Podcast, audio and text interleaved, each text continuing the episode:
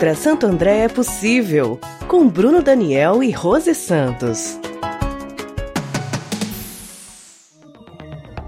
A atividade industrial em Santo André vem perdendo dinamismo há anos. 85% dos empregos gerados na cidade estão nos setores de comércio e de serviços. A Covid-19 vem perturbar ainda mais a, a, situação, na medida em que o setor de serviços é o mais afetado pela pandemia. E a situação se agrava ainda mais na medida em que a Covid pega ainda de forma mais intensa o setor de serviços. E quem mais sofre com essa situação é a população de mulheres e de negros na cidade.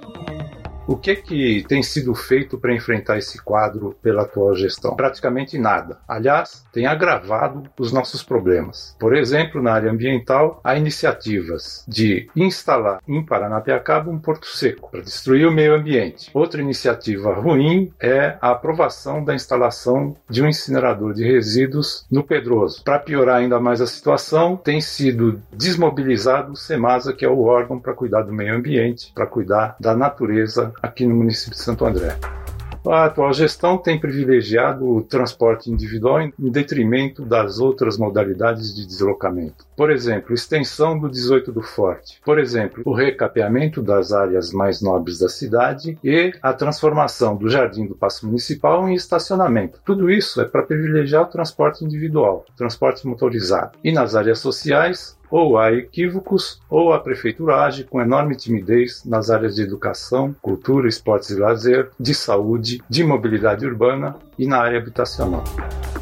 O que, que nós queremos para Santo André é uma outra coisa. Nós queremos fugir de tudo isso. Nós pensamos em promover o desenvolvimento inclusivo e socioambiental. Um desenvolvimento econômico que inclua a todos e que preserve o meio ambiente. Nós queremos transitar de uma economia que usa o combustível fóssil, o petróleo, que é finito e ainda por cima é poluidor, para uma economia de carbono zero. Uma economia de carbono zero que transforme a cidade de Santo André numa cidade sustentável, numa cidade inovadora, uma cidade para as pessoas. Como fazer isso? Na área ambiental, por exemplo, nós queremos despoluir o rio Tamandatei. Para despoluir o rio Tamandatei, uma série de ações tem que ser adotadas, inclusive de forma articulada com a cidade de Mauá. E nós temos que alterar o comportamento da população, e isso significa ter educação ambiental. Não é mais possível tratar dos resíduos do jeito que se trata hoje. Por quê? Porque lixos não acondicionados adequadamente são canalizados em dias de chuva para o rio Tamanduateí. Então, o comportamento da população tem que se alterar.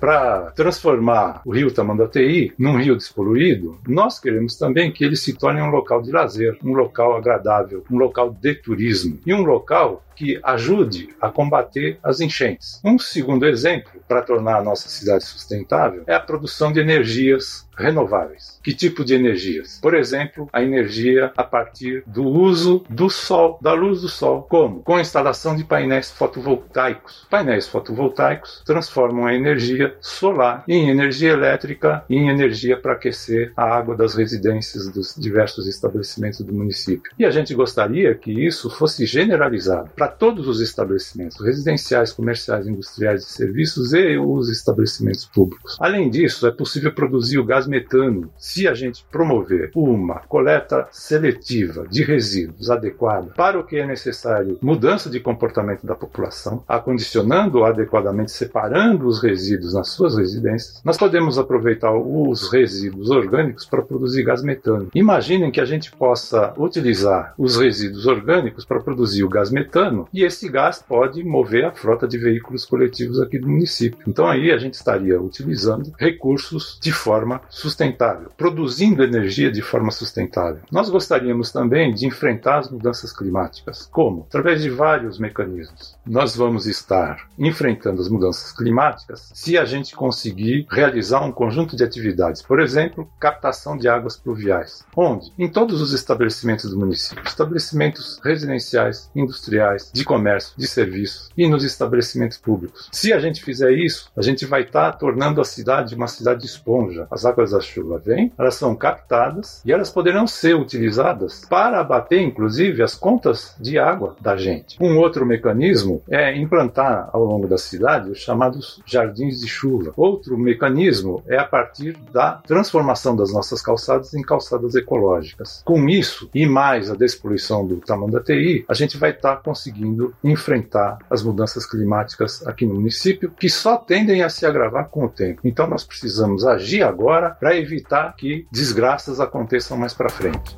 Uma outra questão é ligada à mobilidade. Ao invés de privilegiar o transporte individual, nós defendemos que se priorize, aliás, como está inscrito na legislação brasileira, que se privilegie o transporte coletivo e a chamada mobilidade ativa, isto é, os percursos a pé e de bicicleta. Se a gente conseguir fazer isso, integrando todas as modalidades de transportes, a gente vai estar viabilizando um acesso a um transporte mais barato e um transporte mais rápido para todos.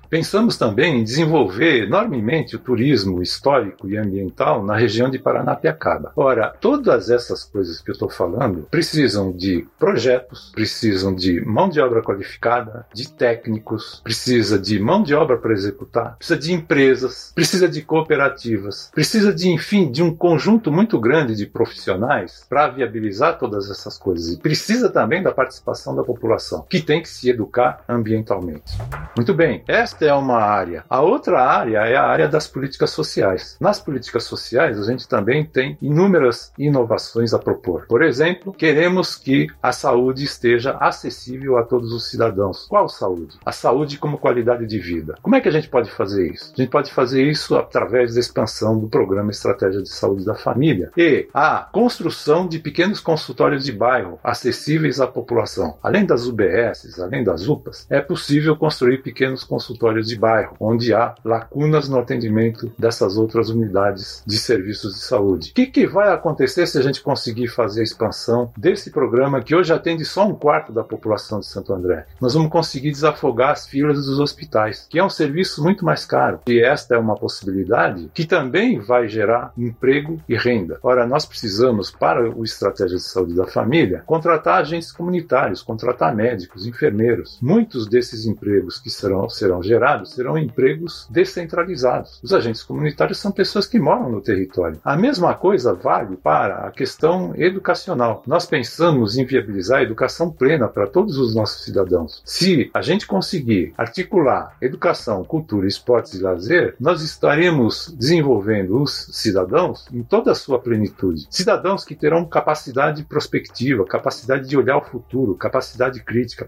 capacidade de participação. E essas pessoas terão oportunidades no mercado de trabalho que hoje não têm. Estaremos combatendo racismo, estaremos combatendo a desigualdade de gênero também. Por quê? Porque se a gente viabiliza a expansão da oferta de creches, nós estaremos permitindo às mulheres que mantenham os seus empregos no mercado de trabalho e se relacionem de outra maneira com os seus companheiros. Por quê? Porque terão independência econômica. Na área habitacional, nós queremos produzir habitações para, para a população de baixa renda e habitações ecologicamente sustentáveis, de forma que a população que hoje não tem acesso à habitação passe a ter. Ora, o, que é possível perceber? Nós perdemos a capacidade de pensar o futuro da nossa cidade. Nós perdemos a capacidade de inovar, nós perdemos a capacidade de interferir coletivamente na nossa cidade. É isto que nós queremos. Nós queremos pensar coletivamente a nossa cidade com a participação de todos. Por isso a gente está falando desses projetos todos aqui. Todos eles precisam de mão de obra qualificada e não qualificada, precisa de empresa, precisa de gente produzindo. Nós perdemos a capacidade de sonhar? Ora, então vamos sonhar com uma outra Santo André.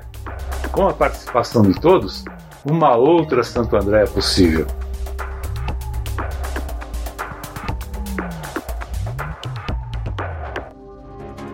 Outra Santo André é possível, com Bruno Daniel e Rose Santos.